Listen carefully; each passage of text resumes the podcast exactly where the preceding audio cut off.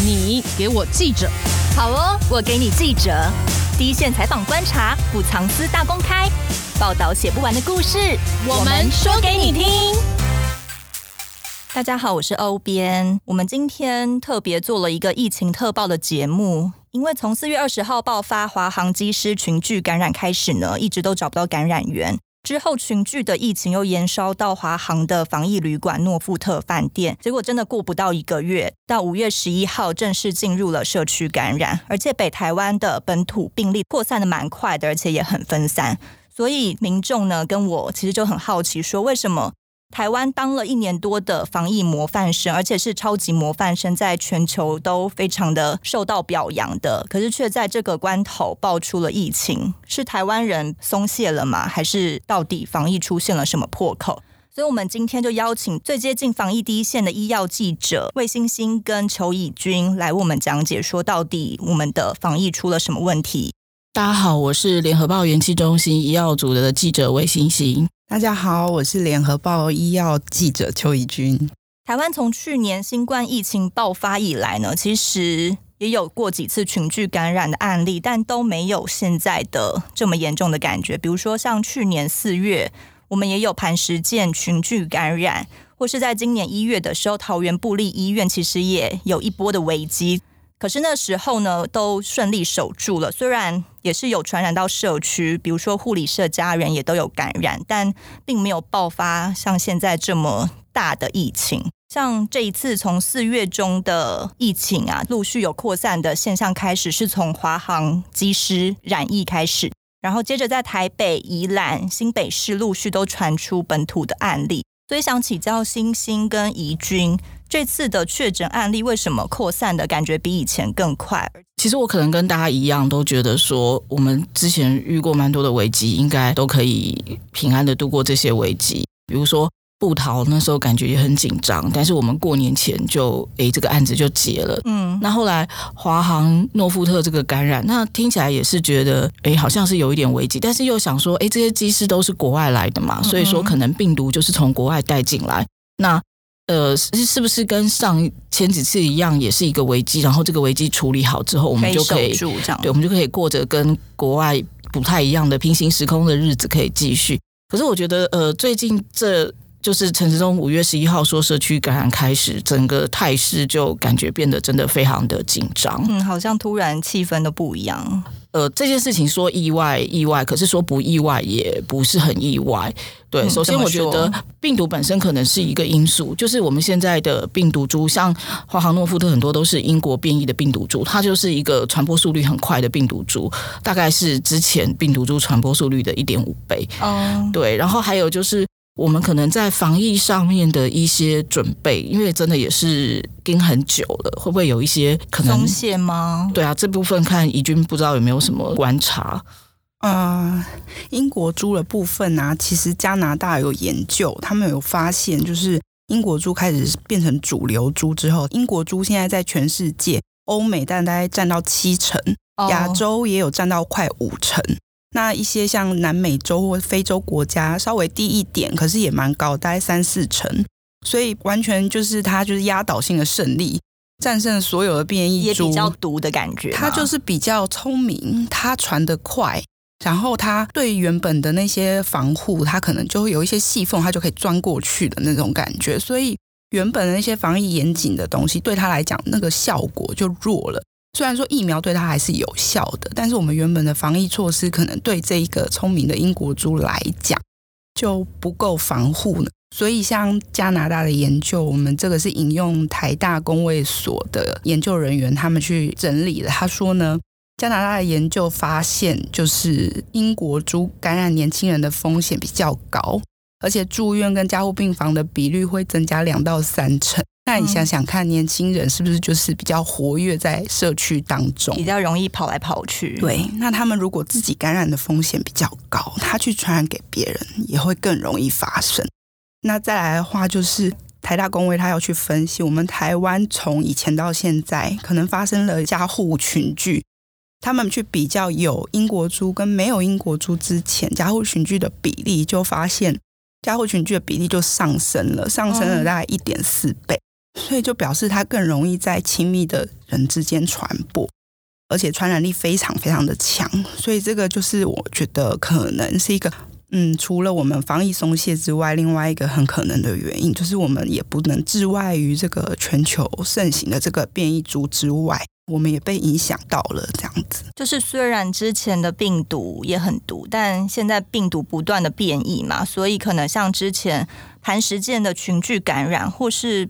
桃园布利医院的事件，也许它主要的病毒不是英国株吗？布利桃园医院也是英国株哦，对，但是磐石舰那个时候还没有盛行英国株，所以我们才会被对，还我，所以我们那时候才会盛行说什么神力女友都没事这样子，不是觉得好像台湾人体质比较厉害，神功护体，对，竟然一堆年轻人下船还去见亲友，然后都没有扩散出去，对，但是现在。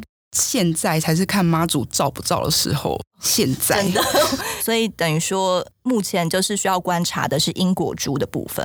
对，它就是需要我们更严谨的去执行各项防疫的作为。之前传出来的就是说，比如说茶室的老板娘啊，或者是一些民众在万华区确诊的病例是比较多的，所以位在万华的和平医院呢，其实前两天就也传出了案例。那不知道星星或者是怡君会不会觉得医院又出现确诊案例是比较隐忧的呢？嗯，其实医院一定会收确诊案例啦。对，重点是在于说医院有没有及早发现这个病例，然后做出就是比较完整的围堵这样子，而不会就是照顾这个病人，但是不会让医护人员。会被感染到这样子，对，那这个我们知道和平医院这个病患，就是我们目前得到的消息，他好像是五月四号就发病了，嗯，那发病之后，呃，就是住到医院里面去。那还有就是他可能一时第一时间也没有没有查出来，他是对，对，就是他也没有讲说他是在哪里工作这样子，嗯，对。那其实这件事情我们可能在平常的时候是还 OK 的，就是你去住院，医生不会特别问你的职业或者是什么的。我们就一直强调说，可能医生要去问 TOCC，就是他的职业史、接触史等等的这些东西。TOCC 是什么意思？T 就是旅游，嗯，然后 O 就是职业，嗯，C 就是接触，嗯，然后最后一个 C 就是群聚。所以如果我是医生，我就会问你说，你是做什么工作的啊？你最近有出国玩吗？有接触过确诊者或是从国外回来的亲友吗？然后家里面有人确诊吗？这样就问完了。等于说我如果个人有一些类似感冒的症状，也许还不到发烧，或是有一些很像新冠肺炎的症状的时候，我个人就必须比较警觉的去注意我有没有 TOCC 这四点，并且要告知医生这样子。嗯，对。但是因为现在其实大家大部分都没有 T，没有 travel，没有出国。嗯，O 的话，除非你是机师、机场防疫人员或者什么驾驶，你你比较会知道说我会接触很多人。那但是茶室阿姨她可能就是觉得我都在社区里面接触那些每天都来的好朋友一起唱唱歌，他们也没有出国啊。对啊。然后我的症状就像感冒，嗯，然后什么 cluster，我身边没有人确诊，所以这个就对医疗人员造成一个很大的为难。我要补充一点，就是他五月九号去急诊那天，他是泌尿道感染。你是说和平医院的案例吗？对对对，就是那个阿姨，她。去那天他是泌尿感染，那你可以想象现在这种人可能很多哟。我同时感染了新冠病毒，我又因为其他肚子痛或者是我的心脏不舒服又、嗯、又犯了，就是多重的症状，你也不知道哪一个比较严重。急诊，然后只是有点咳嗽，嗯哼，或是有一边在发烧。急诊医师能怎么样呢？照原本的东西做，你又没有 T，也没有 O，也没有 C，也没有 C，通通没有哦。那我把你留在这里稍微观察一下。你旁边的人有办法全部隔开吗？也不行，因为都在急诊急诊室。对，所以其实现在他他的症状实在是太普通了。嗯哼。然后医院现在大家都害怕，都会跑去说我想裁剪，所以你就要等啊。嗯。所以急诊就多了好多人在等的要裁剪，加上这些有症状跟这种症状混在一起的人，都会待在一起啊。所以其实这个阿姨去那里，她可能跟那个另外一个阿北同一天去，另外阿北什么问题去我不知道。指挥中心的新闻稿是这样写的：他们可能同一天去了急诊，一起待在那个空间，就不知道怎么了。后来两个人住各自住进不同病房，就都确诊了。那等于说就是有两道感染源，也许在医院比较对，也不知道怎么传播。然后再来就是你回到那个急诊当天的场景，其实同一时间跟他们两个在同一空间里的人，所有的那些病人啊、家属啊、工作人员啊，全部都要狂列起来。嗯哼，现在这样的情况，其实我觉得会让急诊的部门比较紧张。因为这种人是不是很普通、很常见？那假设如果那时候大家都有好好戴着口罩的话，会不会比较安心？当然会安心一点，然后也会比较可能接下来你被框裂了，但是你没事。嗯哼，从这一次爆发的源头来看啊，其实主要是从华航机师染疫开始的。最让人质疑的就是，因为其实航空业现在唯一能够比较容易出国的行业嘛，而且也就是这一群人。机师、空服员的隔离时间，大家也都是比较严谨的。最一开始是五加九，就是居家检疫五天，加上采检阴性的话，我只要在自主健康管理九天就好了。可是呢，在今年二月的时候，就是有机组人员澄清，他们一直过这样的生活有点痛苦，就是心理压力很大。所以在四月十五日的时候呢，指挥中心就放宽机组人员检疫的措施，改为三加十一。那这个意思就是说，我只要居家检疫三天，采检是阴性，我在自主健康管理十一天就好了。可是我们都知道，新冠疫情的潜伏期它是平均五到六天的，所以等于说你居家检疫只有三天，根本就无法避开它的潜伏期五到六天。没想到就是改了这个措施，不到一周以后就爆发了华航的诺富特群聚事件。嗯、呃，我想要知道当初有这样子的决定改成居家检疫三天是怎么算出来的？会不会因此就造成了是一个防疫的破口呢？呃，像你刚刚问的，就是说这些机师为什么会有这样子的事情？是因为他们这一年来他们的生活就是处于工作，然后隔离，然后无限轮回。嗯、其实我认识一些就是呃航空从业人员，其实我有点同情他们，嗯、因为他们健保卡会被注记。就是大家可以想象，现在医院都会要求你要十四天，甚至于二十一天没有出过事，你才可以进去看门诊。所以他们其实连医院的门诊有时候无法进去，对，都没有办法进去，而且其实对生活上是造成蛮大的影响。你说五天，那一般人是十四天，他还是比一般人的时间少。对对，那再加上 run 了一阵子之后，没有发现太多的问题，所以说就做出这样的决定，就是让这些机组员可以让他们生活上比较。有一点余裕这样子一点，对对，嗯、我觉得可能跟呃第一个原因可能还是跟病毒株变的有关系，就是以前觉得没有那么容易传的病毒比较容易传，像这次华航诺富特群聚里面，我记得有的 case 好像只是说坐同个交通车去医院，这样就感染了，这个在去年好像也是比较少看到的状况。嗯、那还有一个就是自主健康管理，真的有没有认真的在自主健康管理，对还是我就随性的爬爬走？对对，这可能也是另外一个问题。我自己有在逛 PTT 啦，大家现在对于这个措施都很不谅解，就是改成三加十一，都会很一面倒的怪罪说会不会呃改制以后到爆发，其实算是隔得蛮近的，好像才不到一周嘛，所以大家其实是有点生气的。可是你们两位可能觉得这不是主要的原因吗？我觉得不是，因为一开始最先出现的四月二十号第一个确诊的，他是五天哦。天，你说隔离五天，他是救治。救治隔呃居家检疫五天，然后加九天健康管理，对，对嗯，所以其实救治也会出问题，并不是改了以后才出问题。就算改了以后，后来出问题的那些人，他也是在改制之前感染的，嗯哼，只是刚好那时候确诊而已。所以那个时间序会让大家觉得就是这件事情导致的，这是很很可以人之常情这样子。但是理性上来讲的话，其实。不管是三天或五天，都可能会出事，所以我就是认同欣欣刚刚讲的，就是自主健康管理的落实度的问题。那其实很多感染症的专家他没有提到，但是我个人我在采访的现场，我觉得会比较碰到挫折的一点，就是说，当我们想要去讨论自主健康管理该怎么落实的时候，变得有点各说各话。嗯，因为民众就会说：“天哪，这个规定到底在写啥？”我看不懂啊，对我不知道啊。漏漏等，其实要理解官方的语言也是很很需要尝试。对，嗯、对，那你回到生活的情境，我这个情境到底该套哪一条？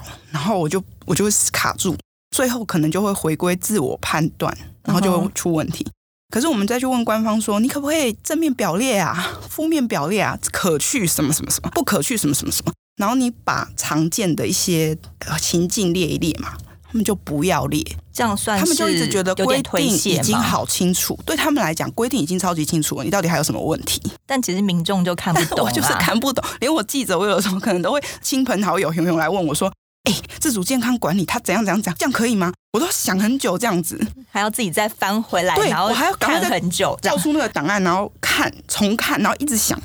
因为不能随便乱回答，那我最后就想说，你可以问一九二二嘛，拜托你，还是自己也没有办法回答。对，可是你想想看，对这些技师来讲，会多常碰到这些问题，所以我觉得我们站在他们的立场，也要了解他们的为难，就是并不是说他们就是爱爬爬照或什么的，而是任何一个人，你放在那个情境里面，你要怎么把这个规定应用于你的生活，这个指引其实还可以更清楚一点。嗯哼。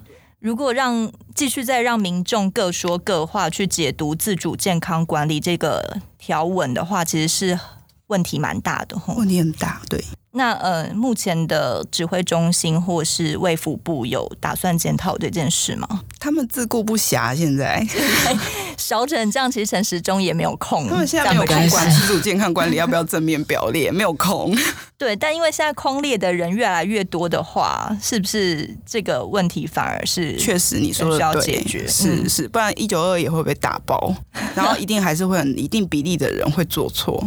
嗯另外一方面呢、啊，就是因为四月二十号爆发的华航机师，他们都是住在诺富特饭店嘛，所以那时候诺富特是最先导致群聚事件的。可是我们的记者啊，就是有再去调查，发现它其实有三个比较呃算是破口的地方。那我来跟大家解释一下，那时候导致群聚事件的原因呢，第一个是本来应该要被隔离的华航机组员呐，他其实那时候是跟一般民众混住的。虽然我们防疫旅馆规定说要分层分栋，但那时候其实他们并没有做得很确实，所以机组员跟一般民众基本上是蛮容易混在一起的。而且这件事情饭店没有公告，就是一般民众并不知道他是跟机组员混住的。第二个呢，就是指挥中心之前是强势通过防疫旅馆指引的，因为。原本的规定是说，防疫旅馆必须要独栋单层嘛，这样子我在分流分舱的时候，其实是比较明确的。就你可以把比较容易生病的机组员跟一般民众比较明确的可以隔开来，但他就放宽了这个规定，是说我只要部分房间分区管理的话，就可以让检疫的旅客跟一般的旅客住在一起。可是因为这样子的话，就会隐藏极大的传播风险嘛。那因为那时候六都的代表跟观光局都不同意指挥中心强势改变这个防疫旅馆的指引，可是那时候指挥中心对六都代表跟观光局的反对意见是置之不理的。那第三个是诺富特，它虽然是防疫旅馆，但它还是被当作华航机组员的宿舍。那因为机组员隔离的时间放宽以后呢，其实诺富特的分舱分流却没有因此做更高的要求。所以导致他在防疫上面可能就是出现了这三个比较大的破口。星星跟怡君是怎么看待这件事情？会不会其他的防疫旅馆也有可能有这样子的现象呢？诺富特这个状况让人家觉得觉得怎么会发生这个事情？尤其是指挥中心说他们二月就已经有接到检举，然后他们是交给地方政府来处理。那但是看起来。都是公文来公文去，然后那时候呃，华航的诺富特是在桃园嘛，所以地方政府是郑文灿，呃，对，应该是郑文灿市长，桃园市政府这样子。嗯，他应该要处理的吗？他是说他他们有处理啦，就是他们跟业者之间就是公文往来不够快吗？对，或者是说是不是太轻忽这件事情了？我不晓得去年我们防疫比较紧张的时候，这种状况会不会发生？因为其实如果没有真的有确诊案例出来的话。我们的政府或是一般民众可能就会觉得有一些规定松点是没有关系的，这样吗？或是渐渐的放宽这些本来很严格的规定？我想他应该也没有要放宽了，只是说他执行的速度变得比较轻忽了吧？嗯哼，陈时中他他有做防全台湾防疫旅馆的总体检，但是我不知道现在体检到什么程度，而且现在疫情变成这个样子。对，就算你有规定，但落实不见得真的有办法去做吗？对，应该是说，我相信大家应该还是会愿意好好的把这些事情都做好了。可是事情久了之后，难免会有一些可能会有一些松懈的状况。嗯，包括防疫旅馆，包括可能一般民众的心态，包括政府的心态。可能都松懈了吗？对啊，比如说像那个跳舞阿北，就是他不是因为他哥哥在家跌倒，所以他就去扶他吗？嗯，对，其实像这一类的事情，居家检疫，可能我在猜以前说不定也有过类似的状况了。就是虽然我们居家检疫，大家隔离十四天，那也许有的时候家人住在一起，对，拿一个东西啊，或是对对对对对，可是可能也许真的是病毒变了吧？就是以前这样的接触不会有问题，现在这样的接触就会有问题，一不小心就就传出来了。嗯，接触可能即便一下。下而已，也很容易就感染。对，所以我想诺富特可能也是一方面是碰到了这个病毒，另外一方面就是真的是松懈了，然后没有想到会出现这么严重的后果。那因为过去呢，台湾的防疫表现其实一直都很好嘛，所以大家都觉得我们就顺着顺时钟、顺时钟这个口号，其实大家也喊得很顺，然后也不觉得有什么问题。可是顺时钟惯了以后，也不知道是不是指挥中心开始有了比较。高的姿态，不顺时钟、逆时钟的，我就很容易被攻击，导致一些专家学者渐渐的就不敢发表意见。我们记者啊，甚至想要去采访一些专家学者的意见的时候，他们也有反映说，他们是不愿意讲话的。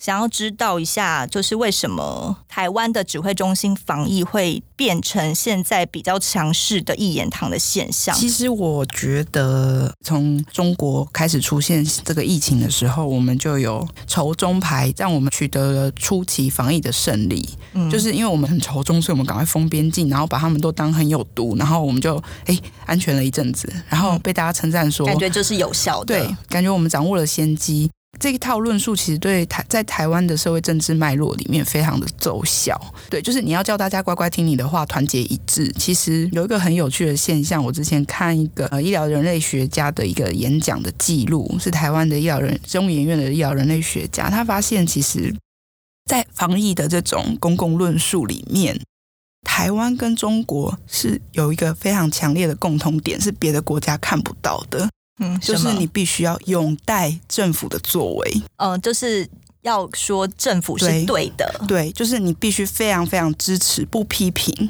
然后这个现象在欧美或者在一些民主化比较深的国家里面不会这么强烈，大家都还是公共的讨论比较自由。因为它其实是一个政策的讨论嘛，对。对，可是，在台湾跟中国很奇妙的，就是它会牵扯到很多民族主义的一些价值体系。等于说我只能支持政府，你好像骂他，就代表你希望台湾人不幸，你希望台湾人得病的感觉吗？对。对可是其实有时候大家骂他，也只是真的觉得我有更好的做法，你要不要参考一下？而且有时候甚至根本不是骂，只是提供一些建议。对。然后我们在采访的时候也发现一些，有时候在一些风头上的时候，根本问不到人。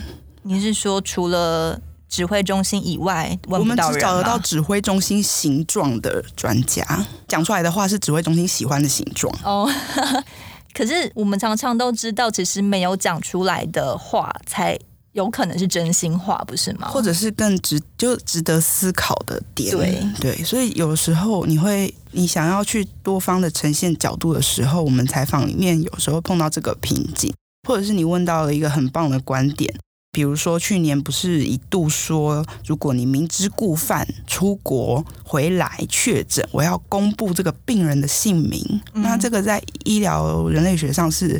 完全就是很不可思议的、没有伦理的事情，就是很没有人权的感觉。但是当时问不到任何法律的医疗社会的人愿意具名，因为那个时候的气氛就非常的严峻。如果你讲了任何批评现在防疫作为的话，你就好像是在诅咒台湾。所以没有人愿意具名反对这件事。所以有时候你问到一个很棒的观点，他最后跟你讲说：“拜托，不要写我的名字。”可是。新闻如果不写名字，感觉就很没有公信力耶。对，但是就变成你还是得写，但是他就打了很大的折扣，这样子。嗯哼，呃，我们也有发现，像每天的疫情的记者会啊，有时候比如说记者想要再多问陈世忠什么，他常常就会以比较呛的方式回回来，不知道两位有没有感受到？我觉得他厉害的点不是在于强势，他不强势，嗯，他很可爱，他是台湾好阿公的形象，他的人设非常的棒，嗯嗯，对，然后他们的那个公共关系把他塑造的很好，嗯，所以他不是靠强势来不回答或者是逃避问题的，他是靠可爱跟这种很棒的形象。但是我我要肯定他的一点就是，确实他有的时候他回答问题并不是不回答，他真的有回答，他甚至有的时候可能是很公道的。他其实是一个很不错的指挥官。他有的时候他在比如说如何去看待确诊者，或者是如何去看待匡列足迹等等的事情，他都讲得清清楚楚。他也不会很容易就是被民粹的压力所动摇。就是很有原则的，而且讲表达能力很好，但是他也很厉害，就是他的这种应对进退很强，也可以应用于不要回答你的问题。就可能这个问题是蛮关键重要的，他可以选择性不回答，但是他看起来有回答，其实没回答。然后如果我们又一直问，就会感觉媒体很逼人，或者是媒体很欺负人之类的。但是其实媒体没有在在意外界对媒体提问的评论了。我们一开始也会觉得被外面的网友或什么的攻击，攻击好像有点委屈，但其实到了今天，我觉得我观察我们同业们现在是铜墙铁壁之心呐、啊，就是 就是我们已经没在管那个了，我们都在开他们的玩笑啊，对，就是这样。所以其实我们提问就还是问该问的。那有的时候这就是采访之中间的攻防啦，所以也没有什么好奇怪的。他确实有。有权利应用他的应答技巧闪躲问题，这也是他的权利。因为其实有一些民众会质疑说，记者在问什么问题啊？然后指挥中心明明就说的很清楚了，你们到底会不会问问题之类的？但其实你们并不是这样觉得的。其实我觉得，因为媒体的属性不一样啊。比如说电视台，他可能今天就是要回去做一则跟陈时中回应某个政治人物骂他什么什么什么。所以他一定要问一句回去，嗯，所以他就会问一个被网友骂到翻的问题，说柯文哲骂你什么什么什么，你觉得如何？然后网友就会说，哦，又在骂问这种问题，但是没办法呀，无脑哎，为什么要问这种问题？没办法，他是电视台，他就非得问这个不可，或者是他今天做了一个地方有一个爆料的消息，他们去拍了。他一定要回来问一个指挥中心的说法，听起来超无脑，很像是平衡的概念，很像是跟随网络谣言在起起舞。可是其实不是，他是好，他是认真的要做好这条新闻。那至于平面媒体，我们可能一个问题我们没办法一次问完，我们要分段问。这个脉络可能问的人很清楚，旁边看的人他直播，他看到指挥中心的讯息就这么一个多小时，嗯，他完全无法进入提问者的那个脉络。或是又一直鬼打墙的问，对，听起来就像鬼打墙，可是其实真的不是哦。我们是认真的在问某个事情，只是可能问不到对真正核心的答案，或者是说我们提问的时间有限，我就是必须要拆成两段去问。所以也在这边跟民众示意一下，其实记者问问题是有他的脉络在的，而不是真的就是无脑式的抛出去。真的，我们超认真、超苦的，真的。对，尤其是我们。防疫也一年多了，那记者会也每天开。其实指挥中心跟记者这边也都是很辛苦的，每天就跟作战一样。其实我觉得这一次指挥中心记者会的发布是一个还蛮特别的现象。嗯，对，因为我呃十八年前跑过 SARS，那个时候是没有像这样子的发布，然后。他的新闻的发布也是在比较后期，李明亮当康萨总指挥之后，他才建立一个比较完整的模式。那之前都是记者想办法自己去问，但是跟现在比比较自由的是，我们那个时候碰到的专家学者会比较愿意具名。那我也不知道为什么，就是十七、十八年前的时候，大家还比较愿意说出自己觉得应该是真实，或是愿意。要告诉政府的话，因为那时候网络也不像现在，也没有网军，比较不怕被骂。对，比较不怕被骂。那现在就变成是一个，就是一个状态这样子。而且，其实所有呃指挥中心的记者会，它是一个公开的直播，就是所有的人就会都可以看得到，然后都可以都可以去批评。那这里面就变成好像，也许可能有的人会觉得说。我我看记者会就知就好了，我不需要你们这些记者的报道，所以可能就会觉得记者问的这些问题都很无聊。嗯，但是我其实这一年多来，作为一个在报社里面处理内情的人，我其实真的对于在指挥中心跑新闻的记者非常的敬佩。指挥中心的记者会一个小时，可是这一个小时里面，记者他可能会发出十几条的即时，嗯、他是一边听记者会，一边抓重点，一边发新闻，然后还要一边举手发文。对，我觉得这真的是要分泌很多很多的腺肾上腺素才可以做得到。然后我不知道那些。在网络上用键盘骂人的酸民们，如果抓你去那个现场，你有没有办法做到这样的事情？因为我常常会看到很多人说问这些笨问题，那干脆我们去问都比他问的还要好。其实我还真的蛮想来，你要不要试试看来这边问问看？而且不是只有发问哦，你还要写即时新闻回来。那我就归纳一下，其实感觉十八年前 SARS 虽然资讯并没有这么透明，但记者比较容易问到真心话的。但现在虽然资讯超公开，可是变成比较。有点一言堂的现象。其实我觉得透明不透明，有的时候不是形式的问题。其实你要说十七八年前资讯不透明，我觉得也不是这样讲，只是那时候的讯息发布它没有像现在、嗯、这么发达，呃，或者是说像现在这样子有有规矩，就是指挥中心时间固定。对，但是其实你那时候问他们事情，他们是愿意会讲的。那现在是很公开，我就是一个直播对全部，但是他愿意告诉你的讯息就会告诉你，他不愿意告诉你的讯息，你就还是问不到。疫情演变。变成现在这个样子，其实大家都会认为说打疫苗是能够最有效防堵的方式。全世界啦，除了台湾以外，之前都在抢疫苗嘛。那因为台湾没有疫情，所以可能在抢疫苗的积极度上就没有就没有这么积极。因为抢不到疫苗嘛，所以各国在打疫苗的时候，比如说像美国现在，它其实有至少一半的成年人他已经打过第一剂，不管是什么样的新冠的疫苗。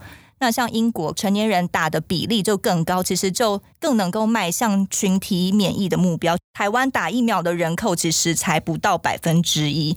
那不知道两位会不会觉得，其实，在疫苗的进度上，台湾是很慢的呢？如果可以的话，当然是希望说疫苗能够赶快进来。然后最近可能会来的是跟美国买的莫德纳疫苗，它有五百万剂，不可能一次全到。嗯，那它是 mRNA 疫苗，然后也是坊间谣传医护人员最爱对想打的一种疫苗，因为它的保护力有九十七、九十五以上，非常高。嗯、可是它第二剂接种后会比打第一剂更不舒服，这是它的特色。就、嗯、它不良反应的感觉，就是那种啊、哦，很像小感冒那种感觉，是蛮强烈的。但是它并没有像 AZ 有传出什么血栓的事件，副作用比较少。但是要提醒大家的是说，mRNA 疫苗是史无前例的新技术。mRNA 疫苗什么意思？mRNA 是呃细胞里面的这个遗传物质，它是遗传物质的一个过程里面的其中一个结构，叫做 mRNA，它非常的脆弱。非常的容易变化，所以它才会需要说冷藏到负二十度、负七十度。嗯，但是它呃也可能比较不稳定，所以其实因为过去没有任何疫苗是 mRNA 疫苗这个技术，它的特色、它的好处是因为它是人工合成的，它可以快速大量生产。嗯，它的开发技术很高，可是生产成本没那么高，而且也可以比较快的可以快速的大量供应。而且如果你发现说哦病毒变异了，然后我要去修改这 mRNA 的结构。我也是人工制造，可以很容易修改。嗯，可是这个 mRNA 疫苗打进人体之后，它目前看起来都很安全。可是其实它就是一个很新的东西。那它这五百万剂预计就是五六月的时候，应该会开始有一些来台湾。那另外 AZ 的部分，我们有一千万剂。嗯，那我们也跟 COVAX 那边订了，好像四百多万剂。可是 COVAX 现在就是因为国际疫情很严重的关系，然后印度这个疫苗的大的生产的国家又陷入自己的疫情，所以 COVAX 现在快要挤不出疫苗。很多他本来应该要去优先支持第三世界国家或像印度这样的国家，他也都很后继无力，所以就更不要说是台湾了。AZ 疫苗也是很棒的疫苗，嗯、它虽然说对年轻人可能有这个百万分之多少这个血栓的的副作用，但是它百分之一百预防住院跟预防重症，这是确定的。嗯，嗯，那它非常适合六十五岁以上的长者，因为 六十五岁以上长者打完比年轻人更没有什么不良反应，没有，没有副作用，比较少一点。那可是问题是我们现在就很少呀，我们现在。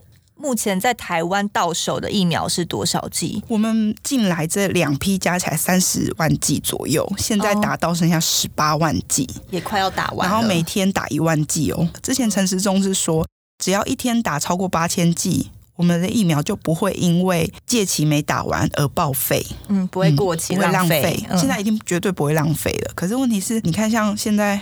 万华的人都觉得自己好想打，在生活在危险中。万华的人都好想打，可是我知道，我昨天去查，你知道万华就有多少人吗？多少？万华就十八点二万人，等于说剩下的疫苗不够万华的人打，剩下的疫苗全部拿去万华打都不够，而且十八点二万人是有登记的，嗯，租房子啊，然后游民啊。然后或者是一些底层的工作者啊，嗯，他没有身份啊，嗯，那这些人他是不是感染了高危险情绪？他绝对是，因为根据美国的研究，非白人或者是第就是第一线的工人。基层的劳动者，嗯嗯嗯，他的感染率跟死亡率都显著的高于白人中产阶级，就因为他们的可能经济条件或是可以去治疗的能力并没有到，还有他的他的资讯禁用能力，就是获得最新资讯的能力，理解这些防疫的知识的能力，并没有一般人那么强。对，那或者是他根本没有管道，他每天连吃饭钱都不够，他手机也没有吃到饱网络，他根本不知道外面在发生什么事。所以我们的疫苗现在是很不够。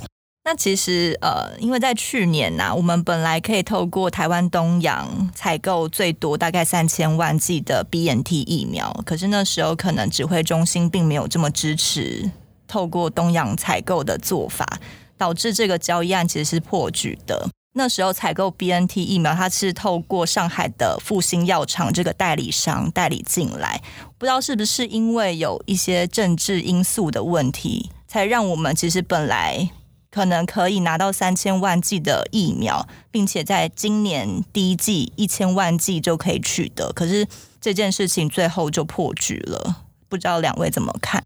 其实这个疫苗的采购真的是有种雾里看花的感觉，因为各说各话，很像一个罗生门。嗯嗯嗯，到底是谁害了什么这个破局怎样的？对，到底合约是怎么拟的？到底关键是哪一个环节出错？其实到现在都还没有一个答案。然后，其实一个疫苗的采购真的是没必要搞成这样。就是你采购，你是用我们人民的钱呢。然后我我觉得台湾有一个太简单、太廉价的理由，就是中国的政治压力，嗯，那个人之类的，就是不要故意说中国，但就一直说我们真的面临很大的压力，这个理由太好用了。就跟刚才说的，我只要把两岸的关系拿出来，好像大家就哦买单，谢谢，就是辛苦了，这样、嗯、结束。那还是没有买到疫苗啊？对呀、啊，然后而且其实你看哦，前一阵子不是说什么地方政府可以买？对，然后大家就跃跃欲试，哦想说，哦耶，那赶快买哦，买来就有了。可是他又说不行，我们来买，因为你想想看，如果地方政府买到了，他买不到，这有多难看？其实我们根本不知道你到底是不是因为政治压力买不到的，嗯，对，还是因为你开价太低，你太小气，你只给外界一个说法，就是我可能受到中国的施压，导致本来。在眼前的疫苗突然又消失的感觉，对，但是他有可能会说，因为我们买了，如果最后疫情不严重，那不是也会被骂吗？是用公堂哎，可是问题是你不是一直都在讲防疫要做好最坏的打算吗？都说要超前部署，对，现在最坏的可能就正在发生中啊，嗯，可是我们现在才回过头来发现，你并没有做好这个打算。之前在口罩，在一些比较基本的措施，我们都很超前部署，但非常重要的疫苗，感觉非常落后。我觉得他们一直认为台湾可以靠着公卫防疫措施，戴口罩、勤洗手、保持社交距离这几招，撑到疫苗打完为止，不会有社区传播。嗯，他们一直在赌这个防疫不能用赌的，其实吼，因为以前就有好多专家都一直在建议说，我们没有说要普筛哦。你你有在看 PTT 吗？讲普筛会被骂什么“垃圾普筛仔”，对，对或者是浪费钱什么的。可是好，我们没有要讲普筛，没有每个人要筛。可是你风险分层的去抽，去随机的抽，去定期的做监测，这个应该很合理吧？也好早以前就有以前的机关局局长在建议，都已经直接告诉你说，你可能可以用什么策略，高风险族群先挑出来，定期的去抽样，各县市轮流。这种就是一种监测，你可以早一点发现说，哦，这边竟然有人感染过了，那我早一点去扑灭它。